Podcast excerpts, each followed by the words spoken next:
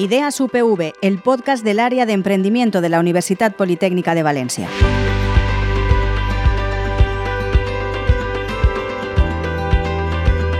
Nueva edición de Ideas UPV y en este episodio hablamos eh, de digitalización y transformación tecnológica. Para ello nos acompañan Israel Griol, que es ingeniero de telecomunicaciones y técnico de Ideas UPV, una larga trayectoria acompañando a emprendedores a la hora de crear su empresa. Israel, ¿qué tal? Muy buenas. Buenas, ¿qué tal? Y Juan García Sánchez, él es CEO y fundador de Exponentia, empresa de transformación digital para la automatización de procesos y analítica de datos, especializada en algo que está muy de moda y de lo que tenemos que hablar mucho, inteligencia artificial y blockchain, una empresa galardonada como startup más innovadora por Forbes en 2022. Además, Juan aparece en la lista Changemaker Forbes List 2023. ¿Qué tal, Juan? Muy buenas. Hola, Rafa, muchas gracias. Juan, cuéntanos ¿qué hacéis en Exponentia? Pues nosotros, como bien has dicho, somos una empresa tecnológica que ayudamos a otras empresas, en nuestro caso mediante la automatización de procesos y aprovechamiento de los datos para predicción, recomendación y alarma, que es con la parte de inteligencia artificial. Entonces somos un partner tecnológico para ayudarles en el crecimiento ayudáis a muchas empresas, estáis ayudando a muchas empresas, están muchas empresas preocupadas por este asunto. Te diría que muchas están preocupadas, estamos ayudando cada vez a más empresas, pero creo que deberíamos ayudar a todas las que podamos, porque al final es la palanca de la competitividad, invertir en innovación y en tecnología para poder seguir en el mercado sirviendo a la sociedad. Me gustaría que habláramos de en qué punto estamos en este sentido, de por dónde tenemos que caminar y de qué es lo que viene a continuación, qué es lo que tenemos en el horizonte, pero es muy importante que Israel también nos cuente ¿Cómo se ayuda desde Ideas UPV a los emprendedores en este sentido? Sí, bueno, nosotros en primer lugar, como sabéis, en la Universidad Politécnica de Valencia hacemos un acompañamiento desde las primeras fases hasta que ya se ha producido un éxito y han vendido la empresa, ¿no? Intentamos hacer todo el proceso. Bueno, es en el mejor de los casos, ¿no? Porque también sabemos que las startups, pues no todas llegan a conseguir un éxito millonario, ¿no? Pero bueno, lo primero que hacemos nosotros es a, los, al estudiantado de la universidad ayudarles a, entender lo importante que va a ser esto y, el, el, nuevo paradigma que estamos viviendo. ¿no? En primer lugar, entender y que estén completamente concienciados de la importancia que va a tener la digitalización y todos estos mundos que están abriéndose ahora mismo en, en, en, en estos tiempos. ¿no? Eso es un poco lo primero que hacemos y tenemos ciertas, eh, ciertas iniciativas para ello. Y luego ya cuando ya emprenden, obviamente el dotarles de las herramientas que necesitan para poder llegar a hacer lo que quieren hacer. ¿no? Al fin y al cabo, no ha cambiado el hecho de que emprender es hacer sueños realidad y poder vivir de, ese proyecto que se está realizando. ¿no? Entonces lo que nosotros hacemos es dotarles de esas herramientas que necesitan para poder entender cómo este conocimiento está afectando a este mundo. ¿Y qué herramientas eh, necesitan, Juan? Pues en nuestro caso también depende mucho del tipo de empresa, pero creemos que el talento y en nuestro caso la tecnología son potenciadores para conseguir que las empresas funcionen mejor y consigan sus, objetivos, tanto comerciales como a nivel de procesos. Entonces, eh, nosotros nos hemos centrado en la parte más de software y lo que intentamos es aportar ahí nuestro granito de arena para que las empresas puedan seguir avanzando en un mundo cada vez más globalizado, que cambia más rápido y que aprender tecnologías pues requiere de mucho tiempo. Entonces, que nosotros ponemos ese conocimiento ya adquirido, que eso da igual los recursos, necesitas un tiempo para generarlo, es como una semilla a la que le tiras mucha agua, necesita un tiempo igual, pues al servicio de las empresas, ¿no? Cuando hablamos de digitalización, de transformación tecnológica, ¿esos emprendedores de la UPV necesitan esa transformación o, o necesitan nacer ya transformados? Uf, pues es una muy buena pregunta, ¿no? Muchas de ellas ya nacen digitales, pero es verdad que, por ejemplo, también surgen muchísimas iniciativas emprendedoras en sectores que, no, que todavía están por digitalizar, por madurar en ese sentido, ¿no? Y es verdad que ahí nos encontramos como, por ejemplo, eh, eh, startups como la de Juan, la de Exponentia, está ayudando y siendo un catalizador para esos modelos de negocio. A la vez, obviamente, hay algunos que ya nacen como digitalización para esos, para esos, eh, para esos sectores. Pero sí. O sea, la, respuesta sería ambos. Nos encontramos con ambas, con ambas situaciones. Pero tenemos un problema si montamos una startup y necesitamos transformarnos. Yo creo que si de partida no entendemos algunos procesos bien de base, estamos perdiendo oportunidades. No sé si es un problema, pero desde luego estamos dejando de aprovechar lo bueno de empezar un negocio en el cual no tienes una deuda o unos cimientos que, digamos, no están bien planteados para las necesidades que ya conocemos. Porque vosotros, Juan, cuando eh, trabajáis ayudando a otras empresas en esa transformación eh, tecnológica, en esa digitalización, generalmente estáis trabajando con compañías ya establecidas, digamos, no sé si se pueden eh, calificar así, pero empresas antiguas. Eh, antiguas o con historia, a mí me gusta mucho decir empresas más tradicionales, más clásicas. Sí, nosotros en general tenemos la, enorme fortuna de estar acompañando empresas que son eh, medianas y grandes, principalmente, y nosotros lo que hacemos es que puedan seguir, pues eso, sumando con lo que ellos ya tienen, un conocimiento o un tipo de producto que se pone, lo que decía, ¿no? Eh, a disposición de las personas y de la sociedad. Entonces, en nuestro caso particular es empresa mediana y grande, generalmente, porque es donde suele haber más oportunidad de impactar de una manera notable con la tecnología. ¿Por qué? Porque si yo ahora mismo ayudo, por ejemplo, eh, a un negocio muy chiquitín, el impacto tecnológico no va a ser igual que si ayuda a una empresa que tiene mil trabajadores, porque al final el ahorro de 10 minutos por mil trabajadores tiene muchísimo más impacto. Entonces, eh, en nuestro caso concreto es así, eh, porque nosotros estamos en software, que está, como sabemos, ahora en, boca de todos, ¿no? Eh, pero bueno, hay mil maneras de ayudar y de que todos estemos, digamos, empujando ese, cambio y ese avance también a nivel de productividad, a nivel de país. Eh, hablábamos de la manera en que desde eh, Ideas UPV se ayuda a los emprendedores. Si yo quiero poner en marcha una startup, empiezo a trabajar con ideas UPV, ¿qué es lo primero que me vais a decir en este sentido? Bueno, una vez, primero, lo primero que analizaremos es si hay un negocio allí. Eso es lo primero, veremos un poco si hay una viabilidad en ese negocio, si se ha seleccionado bien un segmento de mercado, por ejemplo, la respuesta antes que te ha dado Juan, a mí me encanta porque ves que hay foco en lo que están haciendo, ¿no? Te dicen, vamos a este segmento de mercado por estas razones. Entonces, eso es lo primero que vamos a analizar. Luego vamos a ver si de verdad hay una propuesta distintiva cuando comparas con otras opciones que hay en el mercado, otras alternativas. ¿no? Y luego, por supuesto, yo el tema de la digitalización, de esa tecnología, lo vemos como una manera de hacer las cosas, de, bueno, como una herramienta para poder hacer lo que siempre se ha hecho, es decir, poder solucionar un problema que tiene un colectivo de toda la vida. Directamente, ¿eh? ¿eh? atacar el dolor que alguien tiene y, ahí es donde puede haber un negocio. En, en, definitiva. El software, la inteligencia artificial, lo que viene a continuación o lo que ya tenemos ya tenemos, pero vienen cosas muchísimo más divertidas también por delante. Entonces, al final, y aquí es donde ahora hay mucho debate, eh, la tecnología siempre hay que entenderla como una herramienta que se pone al servicio nuestro. Y como una herramienta la podemos utilizar para hacer el bien o para hacer cosas que no están tan bien. Entonces, en nuestro caso nosotros somos un potenciador de tanto de la ética como de la estrategia de los negocios y de las empresas y de los empresarios, por supuesto. Entonces, eh, yo al final creo que esa tecnología que ya estaba, solo que ahora tenemos más herramientas para aprovecharlo, como puede ser cloud, la conectividad, la cantidad de datos que tenemos para explotar y sobre todo la velocidad. Eso nos permite ahora con, con las nuevas tecnologías pues obtener resultados que hasta hace poco tiempo eran impensables. Eh, y ahí es donde nosotros nos lo pasamos muy bien y disfrutamos mucho porque el equipo tiene un talento extraordinario, entendiendo cómo esos datos, que a mí me gusta mucho el símil del petróleo, porque el petróleo eh, sirve para bien poquito, salvo que sepamos refinarlo y aprovecharlo, eh, nos puede ayudar ¿no? a sacar partido y coger esa, esa digamos, ventaja competitiva en un tiempo en el que estamos, ¿no? que, tenemos que correr mucho para estar al día y para saber cómo, cómo mejorar, ¿no? cómo, cómo estar pensando en el siguiente paso a nivel de empresa. ¿Y en qué punto está la empresa española? Y la empresa de la comunidad valenciana. Eh, porque si estamos pensando en eh, transformación digital y ya tenemos la inteligencia artificial llamando a la puerta, quizá estamos llegando tarde. Pues eh, eso es una muy buena pregunta y hay que ser conscientes y hacer autocrítica de que España no brilla precisamente por su por su inversión en innovación y por su, digamos, estado en, tecnología, ¿no? en tecnologías avanzadas especialmente. Como bien has dicho, la transformación es un proceso. Entonces, yo hoy estoy aquí y quiero llegar a este otro punto, ¿no? Tengo que subir escalones. Eh, desde mi punto de vista, creo que tenemos muchísimo margen de mejora y las empresas sí que empiezan a tener ese interés, pero tienen que darse prisa, porque luego si no tendremos a, tendremos a concentración de las empresas que ya lo han hecho antes, porque esto ahora es una ventaja competitiva, pero también es un riesgo si no nos damos prisa, y esto hay que entenderlo así.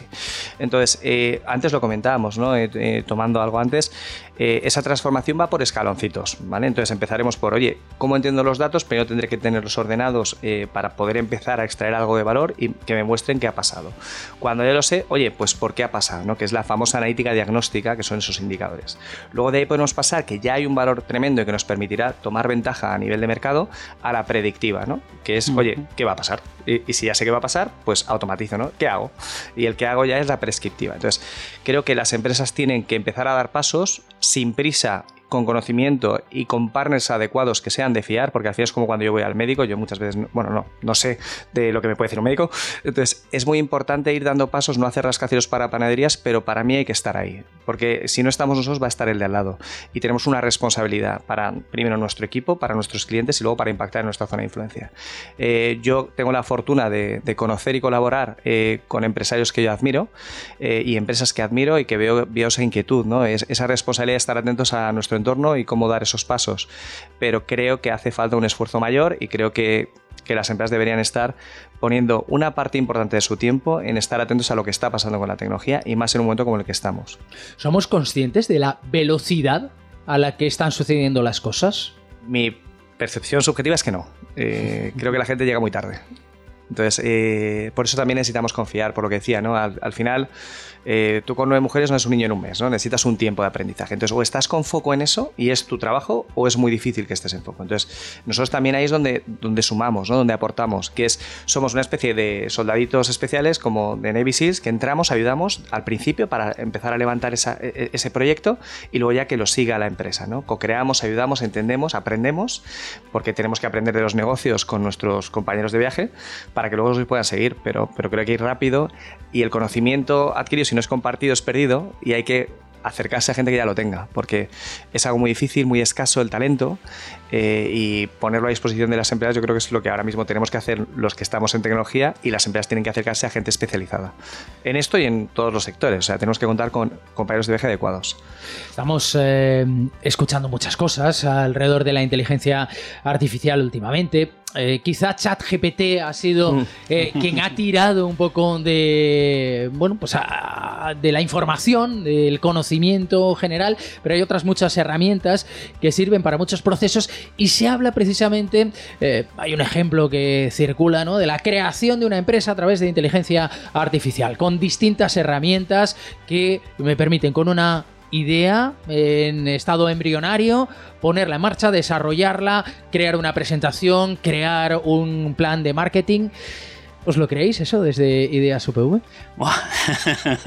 bueno, lo, primero de todo, decir que ahora mismo yo pienso que ChatGPT está en pañales, quiero decir, es solo un, un glimpse de lo que vamos a ver, ¿no? de, lo que, de lo que va a ser capaz de hacer. ¿no? A día de hoy, yo creo que ese talento humano no es sustituible a la hora de montar una empresa. De hecho, cuando he estado en, jurados que tienen que decidir si entra una startup en una, en, una, mm, en una aceleradora o si se invierte o no, ese factor humano, ese talento humano, pesa muchísimo sobre incluso la idea. ¿no? Siempre decimos que es mucho mejor el tener un equipo formidable con una idea mediocre que no una idea formidable con un equipo mediocre. Porque la idea, a poco que se, van aplicando todas estas metodologías de Lean Startup y tú ves que la, van fallando, pero esos fracasos son fracasos metabolizables, es decir, fracasan rápido y barato, pues van aprendiendo de una manera que, solo un buen equipo, un equipo humano que tenga este talento puede hacer. Y realmente entonces sí, o sea, se acabará viendo una inteligencia artificial capaz de hacerte el mejor pitch del mundo, con un con un modelo de negocio formidable, pero la diferencia estará en el equipo que lo ejecuta. Es lo que yo pienso. De todas formas, me parece sensacional que esto exista, porque quiero decir, si a ese equipo formidable le podemos dar esta herramienta, pues triunfará con mucha mayor facilidad que, por ejemplo, otro que no hubiera tenido eso. Pero de nuevo, el factor diferenciador estará en la manera en que se ejecuta y no simplemente en la idea y en los materiales. ¿Qué opinas, Juan? Estoy muy de acuerdo con lo que dice Israel. Creo que primero, y aquí hay que hablar de poner en el centro ¿no? los valores del equipo que está detrás, las, las personas, porque como decía, es una herramienta eh, al final hay que entender que la inteligencia artificial nos va a ganar en cada campo. Nos va a ganar al ajedrez, nos va a ganar al fútbol, nos va a ganar a, o sea, fútbol teóricamente de conocimiento, ¿eh? me refiero, pero nos va a ganar en cualquier área de conocimiento. Entonces, eh, lo que tenemos nosotros son los valores y esa ética que tiene que guiar esa potencia y después tenemos que tener esa creatividad para saber a qué, para qué la ponemos al servicio, ¿no? O sea, tenemos que tener las dianas para las cuales nosotros estamos construyendo herramientas, ¿no? Entonces, a mí me parece, como decía, una herramienta formidable que bien guiada eh, nos va a llevar a nuevos estadios de conocimiento y a poder hacer cosas que antes no podíamos y yo estoy muy a favor, pero creo que sustituir un equipo, eh, el factor humano pesa y tiene que pesar mucho eh, y por eso decíamos, el, factor humano son personas con valores y esa es la clave de que todo funcione, la confianza y, y el tener claro qué es lo más importante. ¿Son los valores el factor diferencial o las emociones? Yo aquí te diría que las dos van ligadas, eh, porque muchas veces tú tienes que saber, en mi, caso particular, yo tengo la enorme fortuna de haber encontrado personas que admiro en la parte técnica, que creo que no es la más importante, pero que admiro sobre todo como son a nivel personal. O sea, a mí yo siempre digo eh, de medio broma que trabajo con buena gente buena. Entonces, al final eso lo que nos ayuda es a visualizar por qué estamos haciendo las cosas, ¿vale? ¿Para qué estamos utilizando, en nuestro caso, pues nuestras herramientas para ayudar a empresas y no a cualquier empresa, ¿no? Entonces, el para qué es importante porque queremos cambiar la sociedad, porque queremos ayudar, porque queremos hacer que, bueno, y nosotros colaboramos con alguna ONG como, como Israel sabe, como Más en Acción, que al final el código se transforma en niños acompañados en hospitales. Entonces, eh, para mí lo más importante son los valores que te vienen a luego eh, gestionar las emociones. Porque si yo sé para qué lo estoy haciendo, yo estoy dispuesto a que me den palos, a tener algunos momentos de, tensión, porque al final para aprender, como decía Israel, hay que equivocarse, porque aciertas o aprendes, pero a veces duele, hay que sufrir y evolucionar otras formas, como decíamos, requiere de cierto esfuerzo. Y eso lo aplicamos al ámbito personal y lo, y lo aplicamos al ámbito profesional. Entonces, eh, yo creo, en mi caso particular, la brújula, que a mí me la han regalado en casa, son los valores. Eh, mis padres y mi entorno, por eso también estamos tan cercanos a, nuestra tierra ¿no? y queremos ayudar y colaborar con, el ecosistema emprendedor, con la universidad y, e intentar sumar, porque creo que es, lo que a nosotros nos mueve. Y luego, por supuesto, tenemos que esforzarnos para ser muy buenos en lo que hacemos. De, hecho, es, que es tal cual, quiero decir, estoy totalmente de acuerdo, porque nosotros de lo que hablamos, hablamos de competencias y competencias entran en esas dos cosas. En competencias entran las competencias técnicas que hacen falta, que por supuesto esas se, reciben en la, en la propia carrera que se estudia o, donde sea, ¿no? Pero esas competencias emprendedoras incluyen también todo esto que estamos comentando, el liderazgo, el trabajo en equipo, la resiliencia, todo eso también uno tiene que adquirirlo, ¿no? Y además que ahora estamos intentando meter mucho, estamos intentando promover mucho lo que es la cultura empresarial, la cultura de empresa, esos valores corporativos que, están, que, que unen y, que, y, que, sirven como, como norte para la empresa, ¿no? Al menos para saber los modos de cómo hacer las cosas en la empresa. Entonces, cultura es una palabra que se está perdiendo y que es súper importante para las empresas. Me preguntaba por las eh, emociones antes, porque hay veces que las emociones pueden ser un lastre también para los emprendedores, ¿no? Sí. Cuando uno se enamora mucho de su idea, por ejemplo, es incapaz de pivotar. Hay una frase que se dice, enamórate de tus clientes y no de tus productos, ¿no? Es, es tal cual, tal cual lo que solemos decir. Porque es verdad que hay veces que el, el emprendedor está o la emprendedora está súper ilusionado con, con ese producto, ese proyecto, eso que tiene delante, ¿no? Pero nosotros lo que le intentamos darles son mecanismos, herramientas de validación para que puedan comprobar que de verdad eso está solucionando un problema, que es mejor que las alternativas que hay. una, de las cosas que tenemos que hacer como, de nuestras tareas como, como técnicos de asesoramiento es el dotar esas herramientas para que puedan de verdad validar que ese modelo de negocio va a funcionar. Y si no, que fracasen de nuevo de una manera rápida y barata para que puedan cambiar, pivotar y lo que sea. Y el primer paso obviamente es que esas emociones sean estén bien enfocadas, estén enfocadas al cliente y, a, solucionar esos problemas y no tanto a enamorarse de un propio producto o de una propia herramienta. Y aquí, si, me permitís, la parte emocional, eh, yo creo que hay una responsabilidad muy grande ¿eh? cuando se emprende y hay que entender bien el emprendimiento. ¿no? Em, la emocionalidad, lógicamente, podemos tener días buenos y malos, pero al final nosotros tenemos que saber para qué estamos construyendo las cosas y, sobre todo yo tengo la suerte de con quién las estamos construyendo. ¿no? Entonces, eh, hay una responsabilidad de, seguir, de, sobreponerse ¿no? a los días que no son tan buenos, porque luego hay días que son extraordinariamente felices, eh, pero sobre todo cuando tienes personas que se han sumado a ese barco para llegar a una isla que tú has dibujado. Entonces, yo creo que la responsabilidad de intentar pelear, de, levantarte, eh, es una constante. Y si no lo tenemos claro, tal vez esos emprendedores deberían de no enfrentarse a esas situaciones, porque emprender con responsabilidad es ser leal a tu equipo, ser leal a tus valores y eso a veces implica tomar decisiones duras a nivel de negocio. Para que eh, esos equipos y eh, las herramientas digitales se complementen, em, ¿qué consejos podríamos dar a los eh, emprendedores, Israel? Sí, bueno, en primer lugar, lo que les diría es que em, entiendan que el negocio no está en las palabrejas, en, lo raro, ¿no? Es decir, pues ChatGPT, tokens, NFT, todo eso, no, sino que realmente el kit de la cuestión sigue siendo el de siempre, el de resolver problemas en las relaciones. Es que sigue siendo lo mismo. Lo único es que esto es la herramienta. Ahora parece que en cuanto decimos dos o tres palabrejas raras, parece que ya, ya, ya estás generando algo que va a ser súper innovador, ¿no? En primer lugar, adquirir esa, esa innovación implica que has entendido muy bien el problema problema que quieres resolver, las alternativas que hay y que tienes el conocimiento para poder aplicar estas herramientas, que es lo que nosotros intentamos hacer, dotarles de eso. Pero obviamente mi, consejo sería, antes de lanzarte a una nueva tecnología, a un, a un nuevo palabrejo, asegúrate de que has entendido bien el problema, las alternativas y de que tienes el conocimiento para poder aplicar eso y que es la solución perfecta, ¿no? Bueno, al menos la mejor solución comparada con todas las alternativas disponibles que hay a día de hoy. Algo así, así de sencillo. Desde tu experiencia, Juan. Para mí hay que hablar siempre, lo está diciendo ¿no? De solución. O sea, yo no tengo que explicar porque para eso me, voy al médico, es alguien que ya sabe mucho, ¿no? Entonces no tenemos que explicar el bajo nivel, no tenemos que decir qué hace, yo no sé qué hace exactamente en bajo nivel mi móvil, pero sé que me soluciona, sé cómo me ayuda. Entonces nosotros, eh, como expertos, por ejemplo, en inteligencia artificial, lo que tenemos que ayudar es a que la gente vea cómo le puede ayudar, porque no van a sacarse un doctorado ahora mismo, eh, espero, porque ya están bastante centrados en aportar valor a sus negocios. Entonces creo que tenemos que sumar mucho desde también simplificar el discurso. Yo creo que en tecnología eh, tenemos una responsabilidad de comunicar de una manera que la otra parte lo pueda entender y es nuestra responsabilidad si la gente se lía. Entonces mm. tenemos que facilitar esa comunicación porque hay oportunidades que la gente tiene que ser capaz de percibir y creo que los discursos muy tecnológicos a nivel técnico me refiero confunden el valor real e impiden que muchas empresas empiecen a dar esos pasos y al final tenemos que dominar la materia para que luego los, resultados hablen por nosotros. ¿no? A mí siempre me gusta decir eh, que la satisfacción es igual a experiencia menos expectativa. O sea, no sobreprometamos que luego ya el delivery, o sea, la entrega, va a hablar por sí misma. Si nosotros vamos a mejorar un proceso de 27 minutos a 7, estás viendo un impacto. Si vamos a mejorar la venta y te generamos millones de euros, que es por lo que nos... Pues lo vas a ver. Si te ayudamos a comprar mejor, lo vas a ver. Entonces, creo que hay que ayudar y ofrecer la mano más que complicar el discurso. Entonces, 100% eh, de acuerdo simplificar el discurso. Yo creo que es eh, interesante como resumen, eh, eh, un consejo bastante importante, porque muchas veces es verdad que nos perdemos en, discursos que se complican muchísimo y parece que, se vendan también a peso.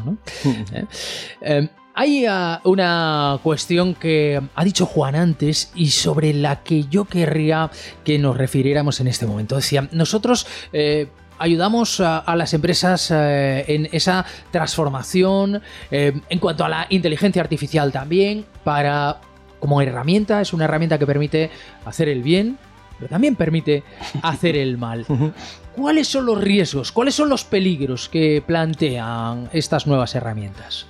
Para mí hay muchos. Eh, y aquí entra la ética, eh, que decíamos antes. ¿no? Es, una herramienta potente, pero se puede utilizar para hacer el mal. Eh, podemos, hay algunas cajas negras a nivel de algoritmia que nos pueden dar sesgos. Dar sesgos es dar información que no es del todo objetiva o que no es del todo correcta y puede sugestionar, nos puede hacer que tengamos decisiones o que prejuzguemos cosas que no son correctas. Para mí un ejemplo muy claro ahí es la generación de fake news, por ejemplo, que se está haciendo de imágenes, de cambio de texto, de, o sea, eso es un peligro. Pero es lo que decíamos, también puede hacer mucho el bien. Entonces, eh, no creo que sea un problema de la tecnología, es una consecuencia que, tengamos esa tecnología y que se ponga a servicio de quien no toca. ¿Cómo se va a resolver esto? Pues para mí, la primera parte que decíamos también, ¿no? y, por eso aquí a mí me encanta estar con Israel, es la parte de ayudar a que la gente tenga pensamiento crítico, formación y educación. Mm. Porque cada vez los discursos que estamos escuchando, las redes sociales, eh, pues claro, si tenemos un algoritmo que genera mil noticias falsas, pues alguna persona se las leerá y se las creerá. ¿no? Entonces, ese es uno de los riesgos para mí que yo veo evidentes. Eh, pero bueno, hay otros tantos que, si entramos, pues imaginemos la, la gestión de cuando se están automatizando algunos elementos, eh, luego la toma de decisiones. Eh, hay, un sinfín de, verticales que pueden verse afectadas, pero yo me quedaría con que eh, efectivamente puede utilizarse para hacer el mal y aquí lo que tenemos que buscar es cómo perjudicar las empresas que no lo hagan con un fin correcto y cómo intentar detectarlo a tiempo, porque al final esto va tan rápido que, detectar cuando algo es falso o está generado por inteligencia artificial no siempre es sencillo. Y, más últimamente, ChatGPT que habéis apuntado, que está ahora mismo muy de moda, es un claro ejemplo. Es un claro ejemplo de, un riesgo y una oportunidad. Un riesgo y una oportunidad. Eh, ¿Hay riesgos para los eh, emprendedores? Bueno, sí, para todo el mundo, quiero decir, incluso para, para, muchos, muchos oficios, ¿no? Que parece que puedan quedar obsoletos con esto. Pero yo creo que es mayor la oportunidad que el riesgo, lo que quiero decir. Es verdad que esto puede afectar, que, pero lo que estamos diciendo, lo, lo que estábamos siempre diciendo, si quieres volver a hacer lo que siempre se ha hecho, probablemente la fórmula de siempre ya no te va a funcionar. Y es verdad que esta oportunidad, si no se aprovecha ahora, te puedes quedar fuera de un mundo nuevo que, está, que estamos viendo simplemente los principios de, esa realidad. Entonces, lo que yo creo es que sí, es verdad, o sea, tiene un riesgo, pero tiene un riesgo para aquellas personas que no se reciclen o que no adquieran el conocimiento que va a hacer falta para esta nueva etapa de la humanidad pero para los demás sigue siendo una oportunidad increíble. ¿sabes? Entonces, sí, por un lado, pero, pero para el que, se, el que se quede dormido. El que se quede dormido dos segundos, ¿eh? Sí, sí, aquí rápido. Aquí hay que ir muy, pero que muy rápido. ¿Tenéis previsto un challenge eh, en Ideas UPV? Sí, sí, bueno, por poner un poco en contexto lo que es esto de los challenges, ¿no? Es eh, en, en, ese embudo de acciones que hacemos para fomentar el emprendimiento en la universidad, el challenge estaría en las primeras etapas, en esa parte más abierta ¿no? del embudo, porque está pensado para aquellas personas que igual no están pensando en emprender o no están pensando más bien en crear una empresa, pero que se han dado cuenta de que si no adquieren esas competencias emprendedoras, también van a tener problemas en su carrera profesional. ¿Y esto por qué es? Porque nos hemos dado cuenta que hay muchísimas personas, que sobre todo los que están estudiando ingeniería, que son muy buenos resolviendo problemas, pero no tanto teniendo iniciativa. Entonces, la manera en que funciona el challenge es que nosotros damos unas temáticas, unos problemas, para que el propio estudiantado de la universidad pueda ofrecer soluciones. Y nosotros premiamos las mejores soluciones. ¿Qué es lo que suele pasar? Porque no nos vamos a engañar. Que muchas veces cuando paquetizan esa solución, se dan cuenta de que tienen algo que es digno de, de o de al menos intentar monetizar, de intentar crear un proyecto empresarial a partir de eso. Y muchas veces nos pasa que esas soluciones que premiamos acaban convirtiéndose en startups. Pero sea como sea, cualquiera que participe, además de recibir una, una formación muy buena y un acompañamiento en todo el proceso, lo que van a adquirir son esas competencias emprendedoras que estamos comentando, que son importantes para todo en la vida, para cuando uno crea empresa, pero también para cuando tiene que trabajar en equipo, cuando tiene que demostrar iniciativa eh, trabajando para, por cuenta ajena o incluso para cuando tienes que ligar en una discoteca, para lo que sea, te hacen falta estas competencias para, para vivir, podríamos decir. Hace falta estrategia para todo, ¿eh? para todo. Pues Juan García, Israel eh, Griol, muchísimas gracias a los dos. Muchas gracias. Gracias a ti. Un placer estar aquí. Ideas UPV es el podcast del área de emprendimiento de la Universidad Politécnica de Valencia. Suscríbete en las principales plataformas de podcast.